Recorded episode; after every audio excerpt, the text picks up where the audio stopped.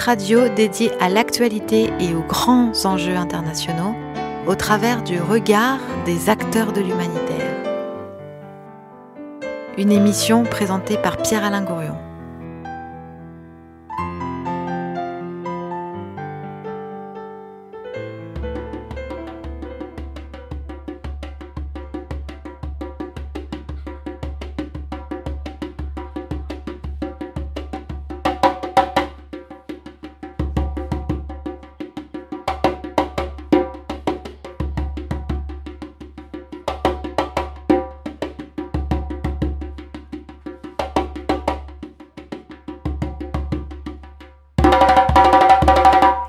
Bonjour à tous, euh, ici Pierre-Alain Gourion depuis euh, le Loft Art à Villeurbanne dans notre émission Human. Human c'est quoi? Eh bien c'est toi l'homme.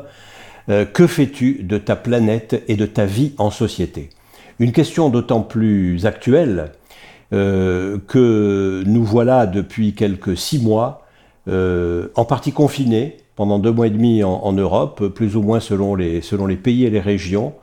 Euh, et tous euh, souvent masqués. Là, nous nous sommes démasqués en quelque sorte pour pouvoir euh, bavarder avec vous. Et parler de quoi Eh bien, on va le demander à Carole, ou plutôt à, à Clara Castoldi, avec qui j'ai le plaisir aujourd'hui de démarrer cette émission et de co-animer cette émission. De quoi parlons-nous aujourd'hui, Clara? Alors aujourd'hui, on va parler de la pandémie euh, de Covid-19 et de ses relations avec l'humanitaire.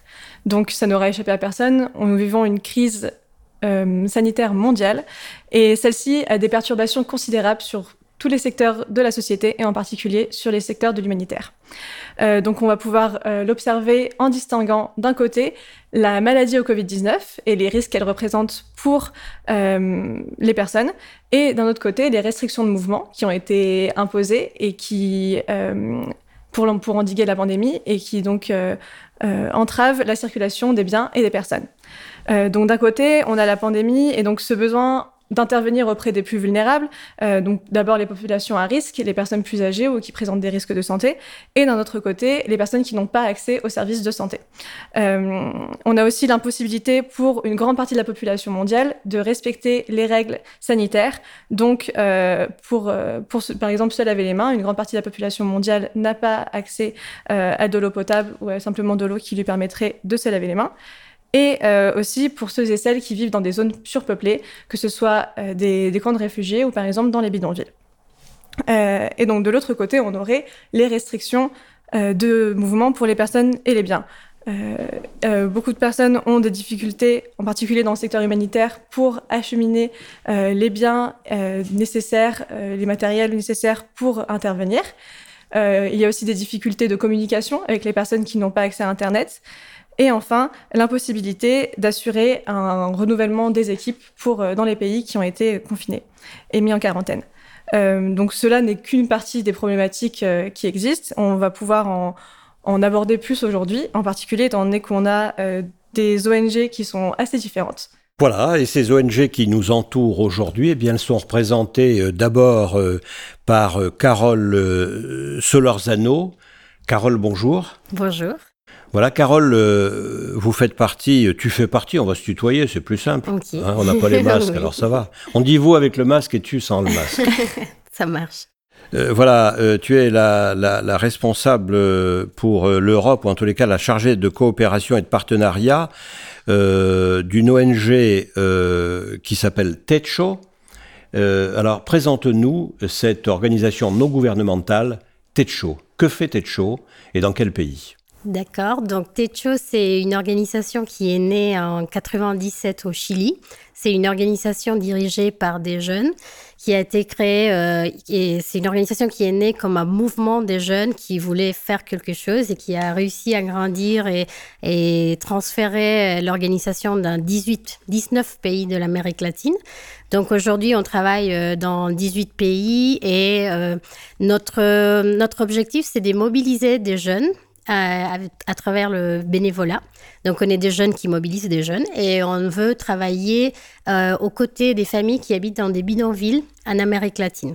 Donc, c'est des familles qui sont en situation de pauvreté, qui sont normalement isolées euh, par rapport aux grandes villes de l'Amérique latine.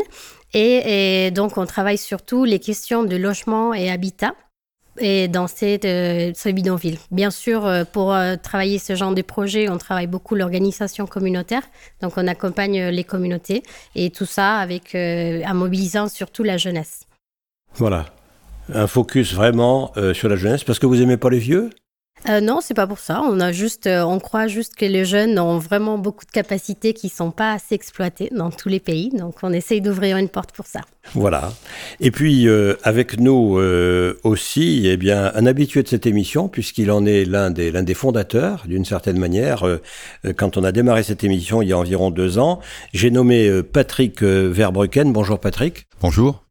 Voilà, donc Patrick, tu es euh, le responsable et même le, créateur ou l'un des créateurs euh, d'une ONG qui s'appelle Triangle Génération Humanitaire. Rappelle-nous en quelques mots euh, ce que fait cette ONG, sa mission, ses missions et son actualité. Bah, disons que Triangle a été créé en 94, donc Triangle veut dire urgence, réhabilitation, développement, ce qui nous permet de, de travailler au plus près des besoins des populations suite à des catastrophes naturelles, suite à des guerres Suite aussi au changement climatique éventuellement, on travaille dans la sécurité alimentaire notamment, ce qui nous permet de faire euh, des programmes de développement, de la formation.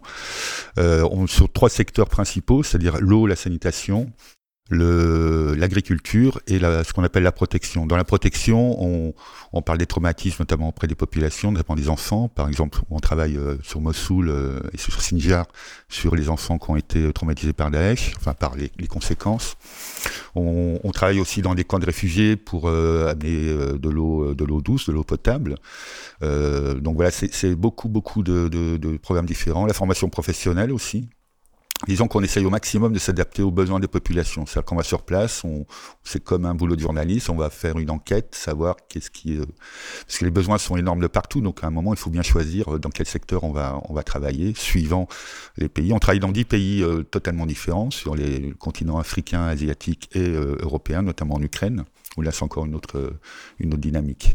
Voilà, voilà. En gros, on est une ONG qui a nous avons à peu près 600 personnels nationaux répartis sur 10 pays, à peu près 60 salariés, dont 25 au siège.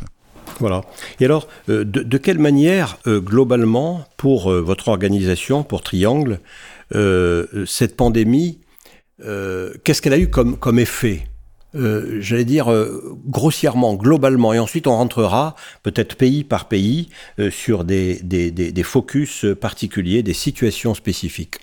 Euh, disons que pour nous, en termes d'opérationnel, là je parle du, personnel de, Triangle, que ce soit national ou expatrié, euh, ça n'a pas eu vraiment d'impact. On a continué toujours nos programmes parce qu'on est quand même dans une dynamique euh, compliquée dans la plupart des pays, les zones de guerre, ainsi de suite, donc où c'est très, les terrains sont très difficiles d'accès.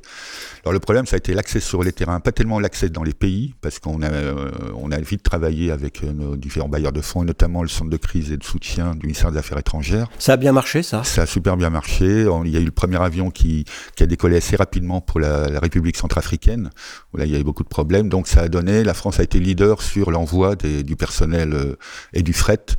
Euh, humanitaire et, notamment aussi euh, diplomatique évidemment et Nations Unies. Donc on a pu on a pu faire rentrer les expatriés qui ne voulaient pas rester sur place et euh, en emmener de nouveau dans les sur les sur les terrains. On est resté beaucoup en télétravail, mais ce sont des choses que l'on pratique depuis longtemps.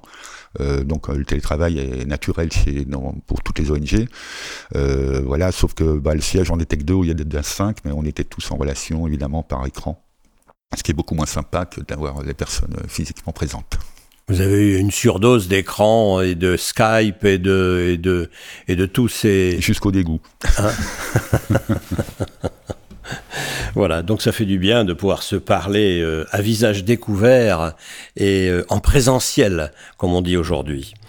Euh, donc voilà, donc passe tellement de difficultés d'accès sur le terrain grâce, si j'ai bien compris, au travail de la France et de l'Europe et derrière des Nations Unies avec avec ECHO, j'imagine. Mais une difficulté d'accès sur le terrain même. Oui, c'est très variable parce qu'il y a certaines, euh, évidemment, certains gouvernements qui ont utilisé, euh, je pense à la Birmanie, c'est une région qui, dans le Rakhine qui s'appelle euh, Palewa, qui est une zone de guerre.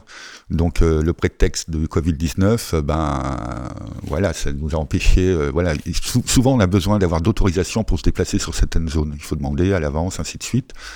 Et donc là, du coup, bah, le Covid, non, vous pouvez pas y aller parce qu'il y a le Covid. Mais en fait, c'est plus un prétexte, voilà, pour éviter qu'il y ait trop de témoins. Donc on se retrouve souvent dans ces situations-là. Donc en général, nous, on y arrive parce qu'on est extrêmement discret et voilà, on travaille dans des pays comme la Corée du Nord, ainsi de suite. Donc on a l'habitude d'éviter de la ramener, euh, voilà, éviter de, brusquer les autorités parce qu'on est quand même dans des contextes de, guerre. Euh, donc voilà. Donc ça, ça a été le problème.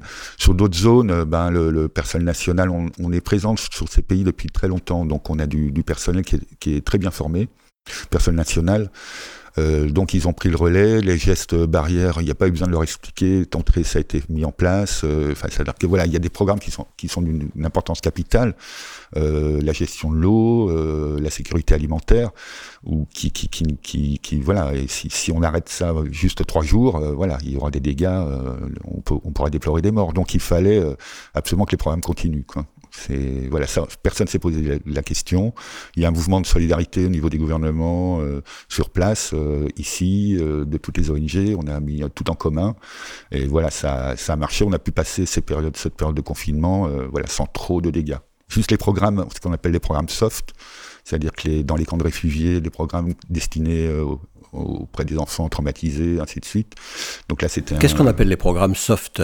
Soft, c'est-à-dire que c'est ce qu'on appelle la protection, c'est-à-dire qu'on va mettre en place euh, des, des, lieux de vie pour les enfants, c'est-à-dire qu'ils puissent à un moment retrouver leur euh, leur espace d'enfant, c'est-à-dire sans les adultes, sans les traumatismes des adultes, sans qu'ils soient devant une télé avec euh, avec toutes les images de d'horreur qui sont diffusées, notamment dans les pays.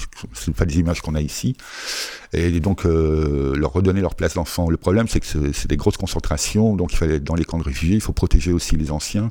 Il fallait éviter au maximum la propagation du, virus sur les personnes les plus faibles et sur les anciens. Donc on était obligé de les, arrêter. Ça reprend petit à petit, évidemment. On a continué à, travailler, mais en allant plus auprès des familles qu'en rassemblant. Euh, voilà, on a évité au maximum les rassemblements. Après, il y a des distributions de nourriture. Ben voilà, il fallait euh, la distance euh, de sécurité, les masques, euh, le lavage des mains, ainsi de suite. Tout ça, ça a fonctionné.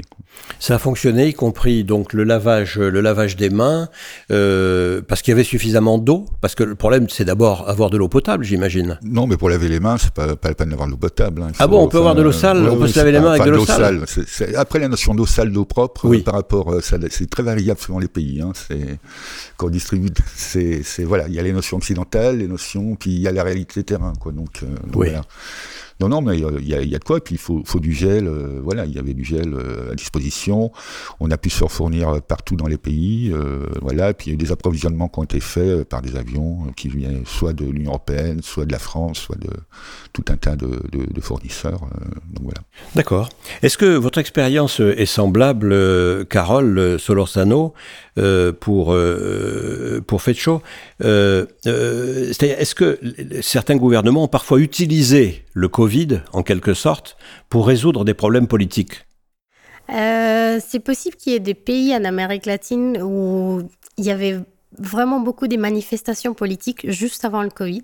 Donc, je ne peux pas dire euh, assurer à 100% quel gouvernement et, pourquoi exactement, mais c'est vrai qu'on était juste au milieu d'une vague de manifestations dans certains pays. Et notamment aujourd'hui, par exemple, la Colombie a repris les manifestations politiques parce que ça, et le confinement est un peu moins et, et dur, on va dire.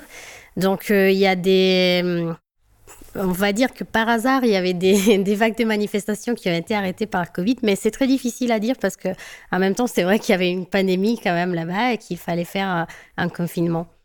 Et donc, de votre point de vue, euh, quels sont les, effets majeurs de cette pandémie euh, du printemps 2020 euh, sur votre activité, sur l'activité de votre organisation?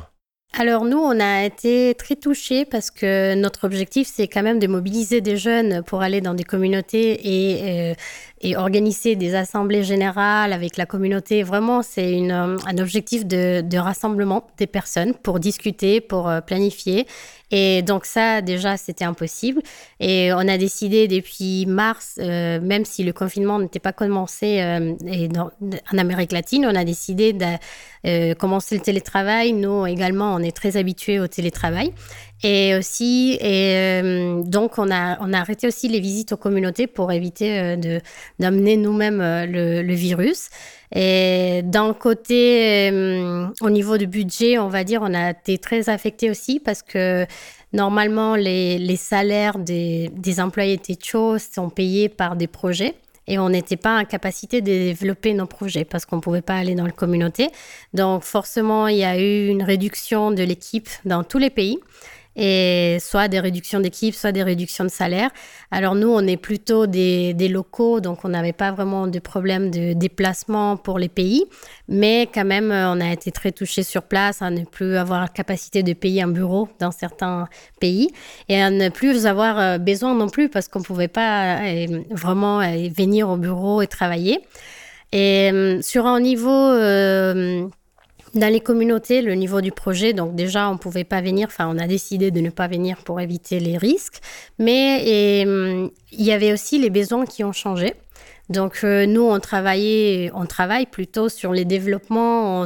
On, prend vraiment le temps de, faire l'enquête, comme vous avez dit, et de, hum, de reconnaître quels sont les, les, problèmes et de travailler. C'est quelque chose qui prend du temps pour que ça puisse vraiment impliquer les populations euh, qui sont vraiment euh, concernées.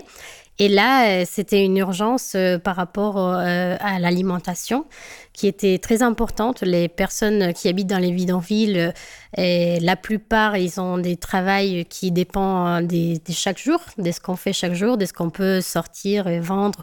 Et donc, si on ne peut pas sortir de la communauté, on ne peut pas travailler. Si on ne peut pas travailler, on n'a pas le moyen pour acheter à manger de toute façon aussi. Et normalement, c'est les bidonvilles, ils sont très très isolés des villes. Donc euh, pour euh, se fournir euh, d'alimentation, d'eau, il faut il faut faire un certain trajet. Et là, c'était impossible parce qu'il y avait le confinement. Donc, on a commencé à, à, distribuer, on a appelé ça des kits d'alimentation et d'hygiène pour pouvoir accompagner les communautés dans ce qui était les besoins urgents du moment. Donc, on a réussi à distribuer plus de 130 000 euh, en Amérique latine en général. Dans certains pays, c'était accompagné par les autorités locales qui étaient bien impliquées dans ce sujet aussi. Dans d'autres pays, on l'a on fait nous-mêmes. Et, surtout, ce qui était, enfin, ce qui a ce qui était intéressant, c'est que ça a confirmé notre euh, engagement pour l'organisation des communautés, parce qu'on a vu que quand les gens sont organisés, ils sont vraiment capables de trouver des solutions eux-mêmes. Donc déjà, ils n'avaient pas forcément accès à l'eau ou à la nourriture, et euh, avec l'organisation, ça a pu s'améliorer. Voilà, trouver des, solutions soi-même euh, par les populations concernées, c'est bien sûr euh, euh, l'une des clés de résolution de, des problèmes auxquels on est confronté. Euh, voilà, ces maisons qui, qui s'ouvrent ou qui se ferment, euh, une manière d'annoncer une musique que vous nous avez proposée qui s'appelle Casa Abierta, la maison ouverte. c'est le duo Guarda Barranco. Écoutez.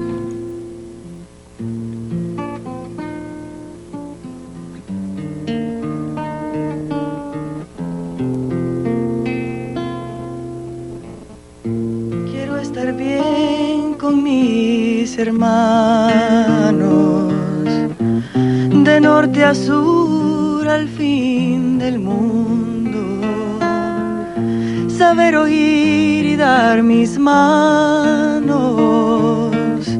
sudar jugando algo bien sano.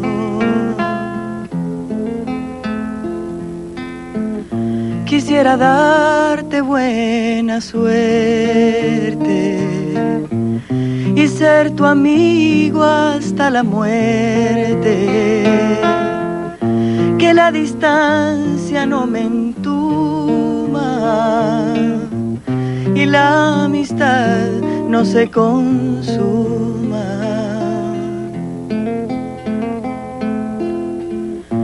Todos aquí somos humanos. ¿Qué más me da el color, la raza? Dentro tenemos sentimientos que necesitan de sustento. Si adentro hay buenos sentimientos, no se pueden quedar adentro. Aquí está mi casa abierta. Hay un plato por ti en nuestra mesa, sombra de árbol para tu cabeza, libro abierto a tu vida, mi puerta. Casa abierta, la amistad no cuestiona tu credo, a la tierra le gusta que amemos, sin distingos de culto y bandera. Casa abierta, hay un plato por ti en nuestra mesa, sombra de árbol para tu cabeza, libro abierto a tu vida, mi puerta. Casa abierta, la amistad no cuestiona tu credo, a la tierra le gusta que amemos, sin distingos de culto y bandera.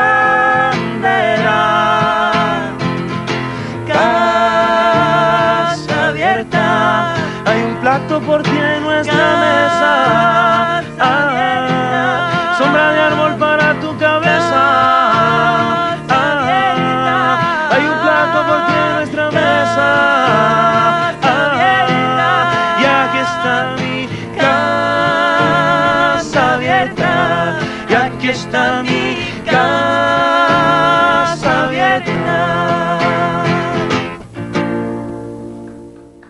Oui, donc euh, impliquer les populations locales dans le travail des ONG, c'est quelque chose qui a été euh, démontré comme amenant aussi plus de durabilité des programmes et comme euh, présentant des programmes qui sont plus adaptés aux nécessités des, populations bénéficiaires.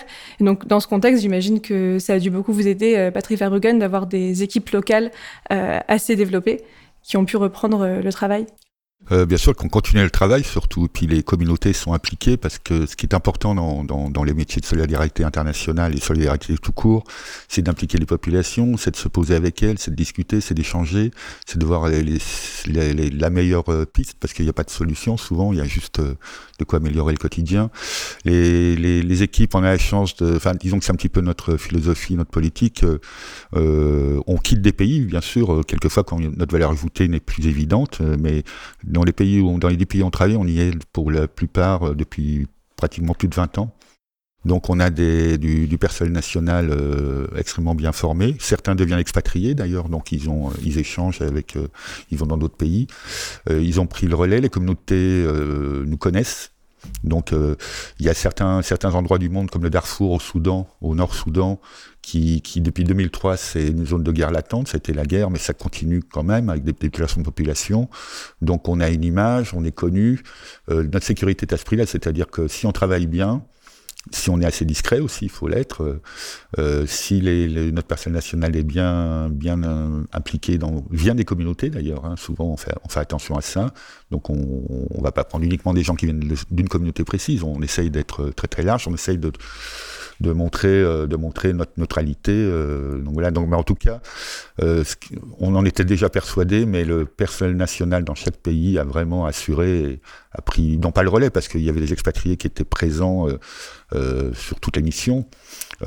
Certains ont été seuls je pense à euh, notre chef de mission au Soudan. Euh, elle, a été seule pendant un moment. Euh, extrêmement fatigant. On a eu des, les, les expatriés se sont donnés comme personne nationale. Il y a eu des cas de burn-out, évidemment, parce que bon, ben, c'est comme de la pression. Euh, on savait pas où on allait, même au siège, donc euh, on se demandait qu'est-ce qui allait se passer.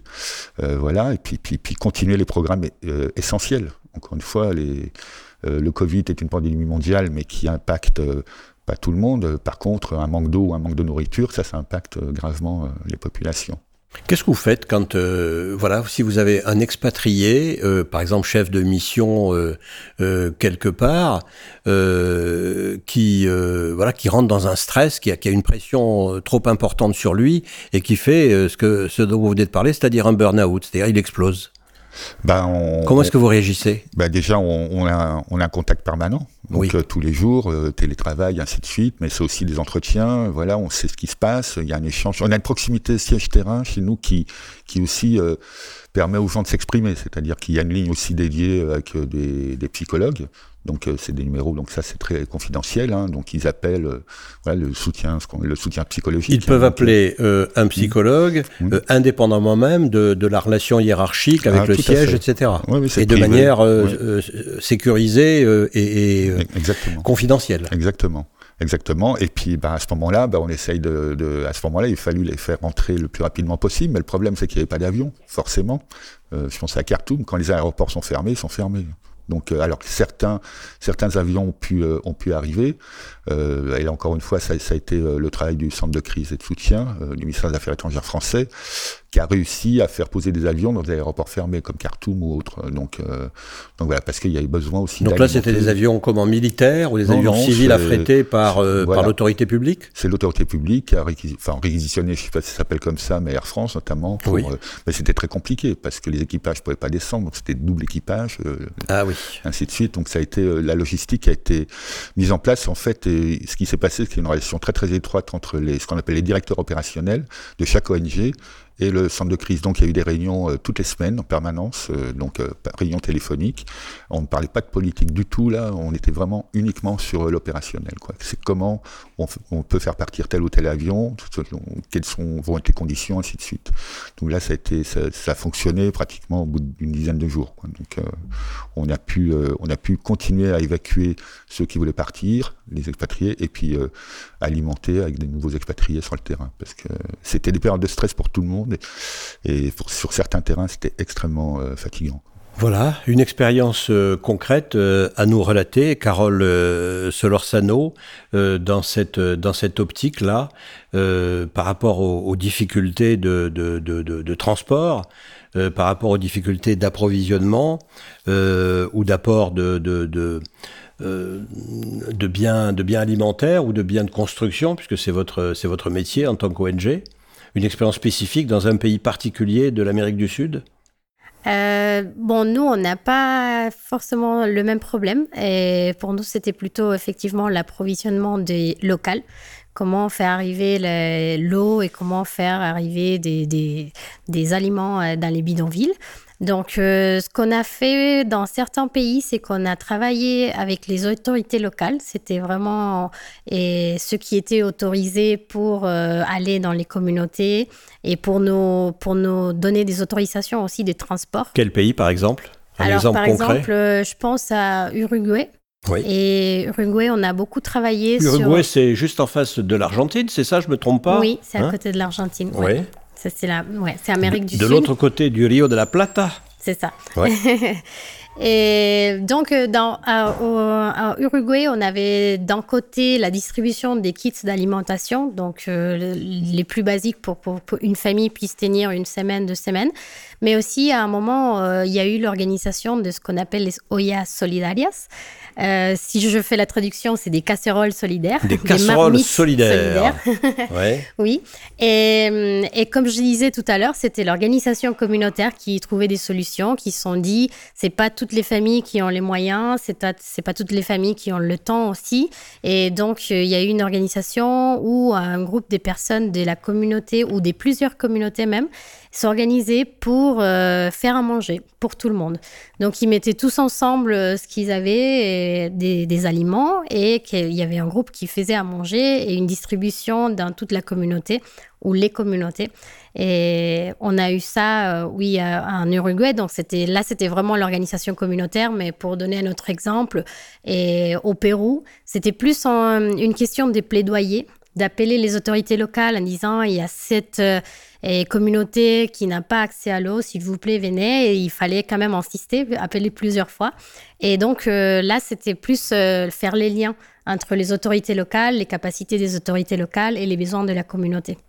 Est-ce qu'on peut dire, c'est une question qui me vient comme ça en vous écoutant, est-ce qu'on peut dire que plus spécifiquement dans une période d'effondrement partiel comme ça, de pandémie telle que celle que nous avons vécue, euh, les ONG viennent en quelque sorte euh, compenser ou se substituer en quelque sorte au pouvoir public.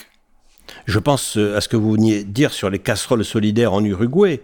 Euh, bon, a priori, c'est pas du ressort d'une ONG euh, que de, de, de, de, se substituer en quelque sorte euh, à l'autorité publique pour, euh, pour, pour agir.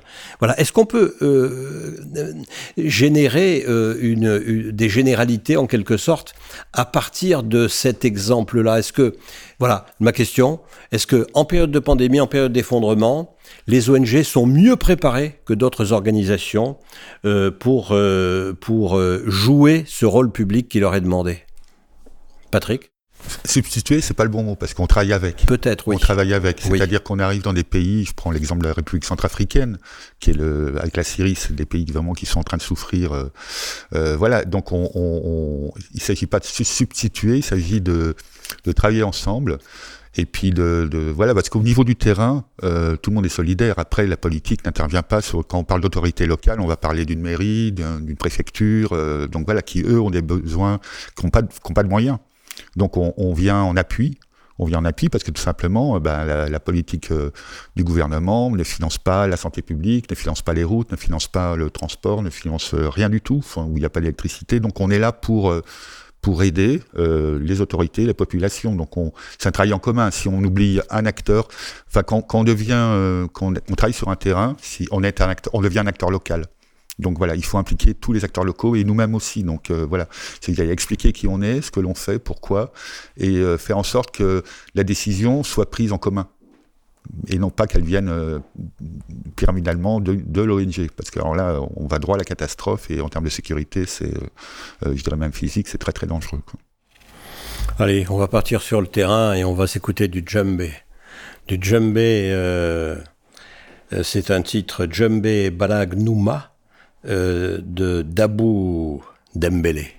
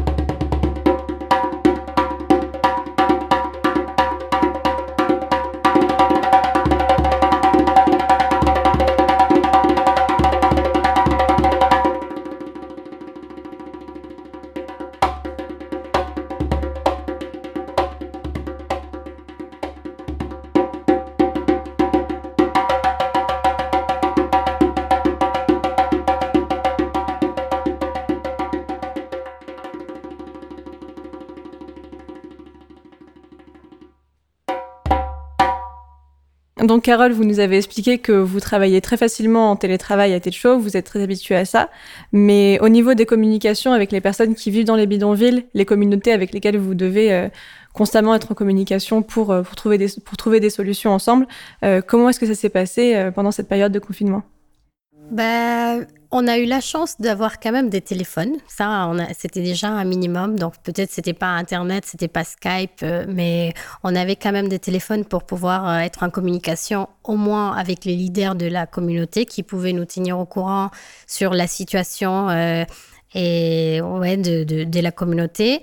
Après, ce qu'on a fait dans certains pays, c'est qu'on est quand même allé pour expliquer comment télécharger Zoom sur le téléphone et comment ça. Euh, on a fourni aussi euh, Internet parce qu'il n'y avait pas forcément. Et donc, on a réussi à faire des réunions quand même avec les leaders des communautés. Et ça, c'était vraiment important parce que quand tu es bénévole ou quand tu travailles dans, dans une organisation, si tu vois pas le terrain, c'est, c'est pas très motivant, tu sais pas exactement pour, avec qui tu travailles. Et donc, euh, là, ça a été quelque chose de très très intéressant. On a quand même réussi à avoir une bonne participation de certains leaders dans les bidonvilles qui ont utilisé pour la première fois Zoom et qui sont connectés pour parler avec les bénévoles, pour donner de nouvelles et surtout pour parler avec d'autres leaders d'autres bidonvilles dans d'autres pays. Donc même si c'est l'Amérique latine, ça, ça change quand même. Ça dépend des, Ouais, déjà, il fallait qu'ils parlent tous espagnol parce qu'il y a ceux qui sont au Brésil ou ceux qui sont en Haïti qui parlent pas espagnol forcément. Et donc, on a fait ça. Et pour donner un exemple, on a fait la rencontre latino-américaine des bénévoles des Techo. Donc, on a eu environ 1000 euh, bénévoles qui, euh, qui sont connectés sur Zoom pour parler sur, euh, sur ce qu'on fait à Techo, sur la situation dans les communautés. Et on a réussi à avoir quand même des, des leaders communautaires qui sont venus partager leur expérience. Donc, on a, ça a été vraiment important pour nous parce que ça nous a permis de continuer le travail. Normalement, ces rencontres, on les fait en présentiel. Et ça, ça nous a permis vraiment de, de rester connectés tous et, euh, et, avoir surtout les leaders communautaires, les voir, les entendre, c'était très important pour, pour la motivation et pour continuer les travail. Et est-ce que alors, euh, euh, du coup, euh, je pense à cette réunion de Bill bénévoles à travers Zoom, vous l'auriez pas vécu ça s'il n'y avait pas eu la pandémie? Non, non, non. On a, on a l'habitude de faire ces rencontres chaque deux ans. Oui. Et donc, euh, la participation est un peu plus limitée parce qu'on ne peut pas forcément payer des billets d'avion à tout le monde. On a quand même une représentation de chaque pays, mais là, c'était vraiment ouvert et c'était vraiment tous les bénévoles pouvaient participer directement et on a eu une bonne réponse. Est-ce qu'on arrive à motiver des bénévoles sans les voir, sans faire une organisation, une réunion physique Est-ce qu'on arrive à les motiver à travers Zoom, à travers un programme euh, voilà, virtuel euh, qui passe par l'Internet? Je pense qu'il faut bien réfléchir à ça, mais on peut le faire. Je, pense particulièrement à l'équipe qu'on a ici en Europe. On a une bonne équipe d'une vingtaine de jeunes, euh, soit des latino-américains qui font des études en Europe ou des Européens qui sont partis en stage et qui reviennent et qui sont toujours engagés. Et on a cette capacité de, de garder ces liens, de se rappeler pourquoi on travaille ensemble. Et c'est un bon engagement. Je ne sais pas si ça tient dans la durée. euh, au moins 1000 bénévoles, je ne sais pas, mais avec une vingtaine, on, fait ce travail. Parce qu'on a aussi vécu quelque chose, on a vécu une expérience, on a été face à face avec une réalité que c'est pas forcément la nôtre.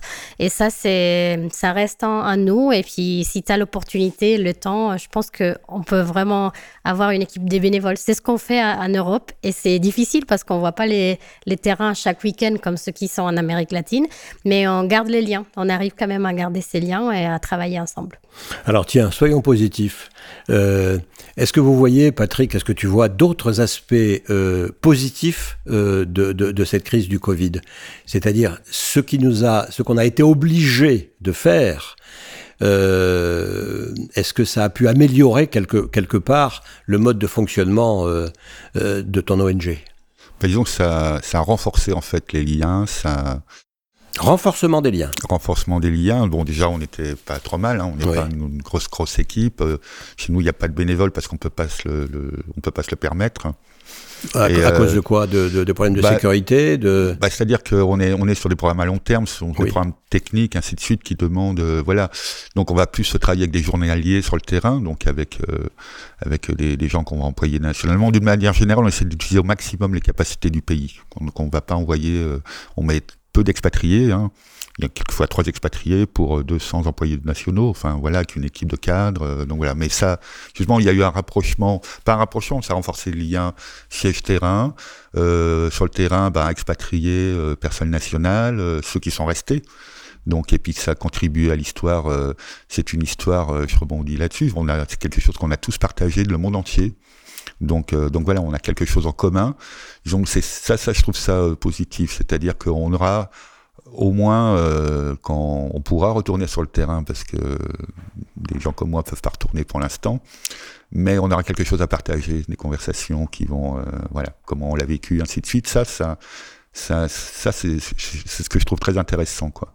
On a euh, comme si, comme si l'ennemi Covid nous avait rapprochés les uns des autres. Ben, je, je, je, pense dans certaines régions, oui. Après, euh, donc espérons que, que on, va parler que du positif et même dans nos sociétés. Donc, euh, ça a amené quand même, euh, oui, je pense que ça a amené euh, des, des, liens qui, qui, qui sont créés, qui n'auraient peut-être pas existé sans le Covid, je sais pas. En tout cas, moi, je préfère voir le verre, le verre à moitié plein qu'à moitié vide, quoi. Parce que... Voilà. Voilà, voilà. Bah, écoutez, euh, une petite promenade à travers euh, les relations entre pandémie et, humanitaire. Euh, on va peut-être s'écouter une pièce de musique à travers le groupe Calle Trece. C'est ça, on revient en Amérique, en Amérique du Sud et un titre qui s'appelle La Perla. Écoutez. esto va dedicado a todos los barrios de Puerto Rico. Trujillo, dedicado al barrio de La Perla. Pocho. Dile a Johanna que me haga un arroz con habichuela bien duro. Hey, un saludito a Josian, lo cogemos bajando. ¿Y tú? ¿Qué están mirando? Yo tengo actitud desde los cinco años. Mi mai me la creó con tapaboca y regaño. Desde chiquito canito con el pelo castaño. Soy la oveja negra de todo el rebaño. Y fui creciendo poquito a poco. Brincando de techo en techo, tumbando coco. Y aunque casi me mato y casi me escocoto. Nunca me vieron llorando ni botando moco. Siempre perfumado y bien peinadito. Pa' buscarme una novia con un apellido bonito. Larita, mi primer beso de amor. Se casó la bruja, lluvia con sol. Allá abajo en el hueco, en el boquete, nacen flores por ramillete. Casita de colores con la ventana abierta, vecina de la playa, puerta con puerta. Aquí yo tengo de todo, no me falta nada. Tengo la noche que me sirve de sábana. Tengo los mejores paisajes del cielo. Tengo una neverita repleta de cerveza con hielo. Un arco iris con sabor a piragua Gente bonita rodeada por agua. Los difuntos pintados en la pared con aerosol. Y los que quedan jugando basquetbol. Un par de gringos que me dañan el paisaje. Vienen tirando fotos desde el aterrizaje. La policía que se tira sin pena rompiendo mi casa para cobrar la quincena. Aquí nació mi maya, hasta mi bisabuela está en mi barrio. Yo soy libre como Mandela. Cuidado con la vieja escuela que no te coja, que te va a meter con chancleta y palos de escoba. Así que no te me ponga majadero, porque yo vengo con apetito de obrero a comerme a cualquiera que venga a robarme lo mío. Yo soy el Napoleón del caserío.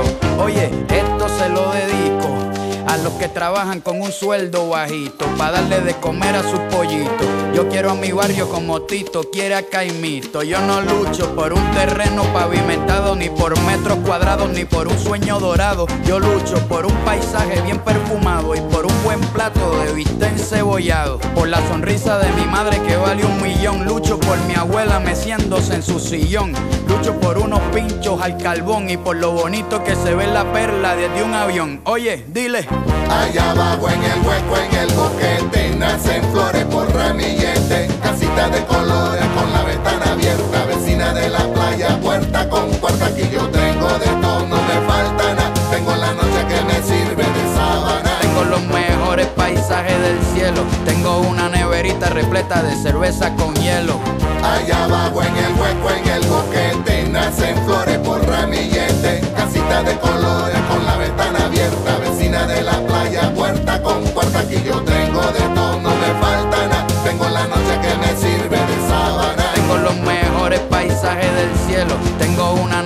Repleta de cerveza con hielo. Oye.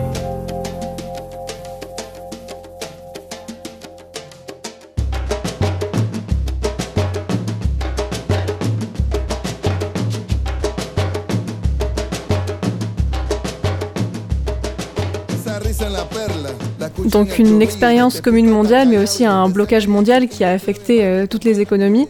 Est-ce que vous, parlez, vous pouvez nous parler, euh, Patrick Verrugen, de, de, des conséquences de la crise économique sur certains pays dans lesquels vous travaillez?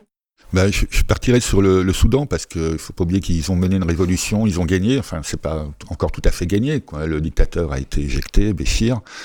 Mais déjà, ils traversaient une, de, de, par la partition du pays en deux, le Soudan Sud qui avait le pétrole et le Soudan Nord. Euh, donc l'économie du Nord a été abattue. Et déjà juste avant le, avant le Covid, le, le taux d'inflation était euh, stratosphérique. Donc euh, le Covid là-dessus euh, est arrivé. Donc les gens ont été confinés. Donc il y a beaucoup de, comme en Amérique du Sud, j'imagine beaucoup de gens qui vivent de, petits boulots au jour le jour. Donc euh, ça, a été terrible. Et puis l'augmentation, enfin l'inflation a continué, continue, continue. Ils sont dans une, là ils sont, vraiment avec des problèmes, euh, des problèmes économiques énormes qui sont euh, pour l'instant, on voit pas, on, voit pas le tunnel. Bon, il y a des plans, il y a ainsi de suite, le, FMI. Enfin bon, voilà, il y a d'autres pays qui ont été moins impactés.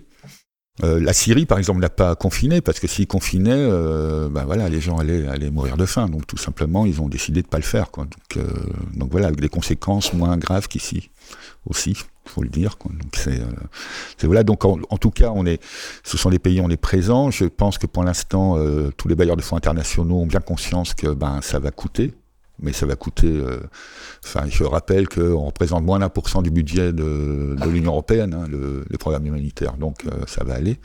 Donc voilà. Bon, voilà, on a une petite euh, visite. Euh, le chat, le chat euh, du studio qui est venu, qui est venu euh, nous voir. Le chat pacha. Le chat pacha. Alors voilà, pandémie et, et humanitaire. comment, comment déboucher sur des choses, des choses positives au terme de notre promenade voilà, d'une petite heure euh, à travers de nombreux pays. On a cité la Colombie, le Mexique, le Pérou, le Salvador, l'Uruguay, le Soudan, la Birmanie, la Centrafrique, la Corée du Nord, le Rwanda. Euh, oui, je pensais au Rwanda justement. Euh, je pensais à, des, à, des, à, des, pays qui ont subi dans les 20 ou 30 ans qui, qui viennent de s'écouler des, choses, des choses dramatiques et qui apparemment s'en sortiraient, s'en sortiraient plutôt pas trop mal sur le plan économique. Euh, oui, bah, le Rwanda, oui, Rwanda 94, euh, le génocide rwandais, un million de personnes euh, tuées pratiquement à l'arme blanche, donc, euh, pour, pour montrer le, le niveau d'horreur. le gouvernement, notamment Paul Kagame, a réussi, mais je crois qu'il a réussi parce qu'il a misé tout sur la jeunesse sur les jeunesses, en essayant de faire de son pays qu'un pays magnifique, un, un lieu attractif touristique, un, avec une, espèce de Silicon Valley, enfin voilà, en, en maintenant le niveau d'études assez haut, en, proposant euh, l'internet gratuit, en interdisant euh, des détails, les sacs plastiques, ainsi de suite, euh, luttant contre la pollution. Euh. donc voilà, en essayant de donner une dynamique à, à, à, la jeunesse. Je pense que c'est les jeunesses qui remontent le pays. Hein, moi je pense à l'Algérie, ils disent on se bat pas pour nous, on se bat pour nos enfants. Donc euh, c'est eux qui vont reconstruire le pays. En ce moment, la révolution, euh, voilà, la révolution qui a eu lieu au Soudan aussi. Les, gens qui étaient dans la rue, c'était c'était pour leurs enfants, pour les jeunes. Donc euh, donc voilà, et, et c'est là-dessus qu'il faut miser. En tout cas, c'est cette dynamique. Le Timor, pareil, une population extrêmement jeune qui a été sous occupation terrible par l'Indonésie et qui en une décennie, ça commence à se relever. Donc parce qu'ils ont misé sur le tourisme euh, durable, sur, euh, tout ce qui, valorise le pays. En fait, ils sont pas. Donc voilà. Donc je pense que euh, le Soudan aussi, même si c'est une crise économique terrible, mais voilà, il y a une avancée de la société civile et ça va être. C'est des populations jeunes. C'est comme en Birmanie. Les populations sont très jeunes. Il faut absolument miser là-dessus. Euh, voilà pour pour la suite quoi. Et c'est à ce prix-là que ça va se relever. Voilà la jeunesse, euh, Carole Solorzano, euh, la jeunesse des chats, la jeunesse des hommes, la jeunesse des femmes. Euh, c'est ce sur quoi votre organisation euh, mise, vous nous l'avez dit en commençant. Euh, alors comment ça marche, cette, votre organisation? Revenons à ça. comment est-ce que vous faites travailler les jeunes et, de, quelle manière? Et pour arriver à quoi? Alors le premier pas, on va dire, c'est le recrutement de bénévoles dans les universités. Donc, on va dans les universités et on invite les jeunes à s'engager pour euh, la situation des pauvretés du pays. Et dans certains pays, comme euh, en Amérique centrale, on est plus habitué à la pauvreté, mais dans d'autres comme le Chili ou euh, même l'Argentine, on n'y pense pas trop aux populations qui habitent dans, dans la pauvreté. Donc, on montre aux jeunes et en une situation, une réalité de leur pays, on les invite à travailler pour ça. Et les jeunes, euh, après, ils ont deux, deux opportunités. Soit ils s'impliquent euh, comme bénévoles fixes dans le bureau, donc ils prennent euh, un- une responsabilité qui normalement est liée à ce qu'ils veulent développer comme Mais bénévoles, métier. ça veut dire qu'ils n'ont aucun revenu. C'est ça. Et ils vivent de quoi? Bah, ils sont normalement étudiants.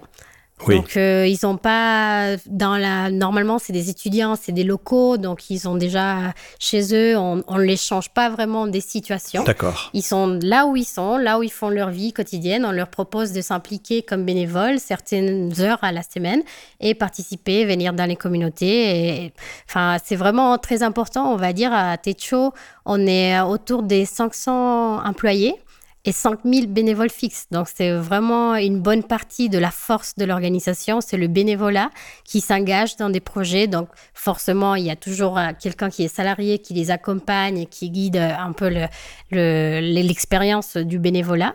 Mais c'est vraiment, vraiment ça. En fait, sans les bénévoles, ça n'existe pas vraiment, Techo. Voilà, euh, on vous représentez deux organisations euh, très opposées d'une certaine manière euh, de ce point de vue-là, c'est-à-dire que du côté de Triangle Génération Humanitaire, on a plus affaire à des professionnels qui n'utilisent pas les bénévoles, qui utilisent simplement une main-d'œuvre locale qui est essentielle parce qu'évidemment elle connaît euh, les préoccupations euh, du pays. Et, et chez vous, euh, chez Techo, c'est presque l'inverse. Qu'il y a très peu de professionnels rémunérés euh, qui, qui, forment le, qui forment en quelque sorte le, le soubassement de l'édifice. Et puis l'essentiel, ce sont les bénévoles et beaucoup d'étudiants. Oui, et il faut savoir aussi que les salariés, par exemple, moi, je suis une des plus vieilles, j'ai 29 ans. Oui. Donc, euh, par exemple. Vous êtes l'ancêtre c'est ça. Parce que en plus, j'ai commencé mon bénévolat à Techo euh, depuis 12 ans. Ah oui. Du coup, j'étais étudiante à l'université au Nicaragua. J'ai vu l'organisation arriver, je me suis engagée. Donc, euh, ce qui permet qu'à un moment, on a une certaine expérience déjà. On est très jeune, mais on a déjà vécu et beaucoup d'expérience et ça permet après être les salariés de l'organisation et accompagner d'autres jeunes dans les mêmes, les mêmes expériences. Voilà. Eh bien, je ne sais pas si vous avez d'autres choses encore euh, à nous dire sur cette, euh, euh, sur ce- ces interrogations de, de pandémie et humanitaire. Non, Patrick juste, je voulais rebondir sur. On n'est pas opposés. Oui, On n'a pas les mêmes chemins, mais on a les mêmes buts. d'accord. Oui, oui, oui. Non, je voulais dire différent plutôt qu'opposé euh, dans les modes d'organisation. Avec un mode d'organisation fondé sur, euh, fondé sur le bénévolat, euh, sur des jeunes, et puis un mode d'organisation davantage fondé sur euh, euh, du professionnalisme, euh, d'une certaine manière. Oui, et puis pe- petite équipe plutôt, justement, Et pour pouvoir aller dans les, plutôt, les endroits euh, très compliqués. Voilà. Parce que c'est quand même un monde économique. euh, donc voilà, chacun sa niche, on va dire. Et oui. Et oui. Et Je oui. veux juste ajouter qu'on est Oui. jeune, mais on est assez professionnel aussi. Exactement.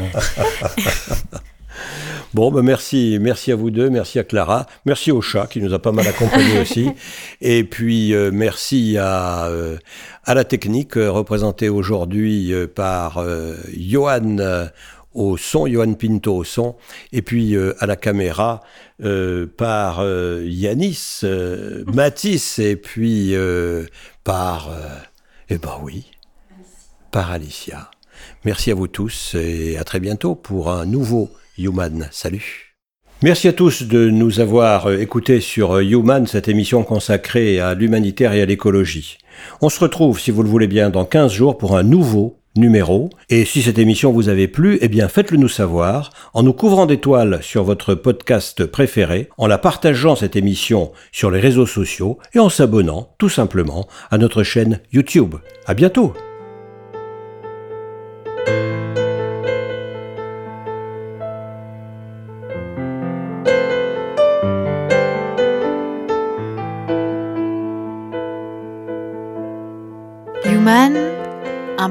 Radio dédié à l'actualité et aux grands enjeux internationaux au travers du regard des acteurs de l'humanitaire. Une émission présentée par Pierre-Alain Gourion.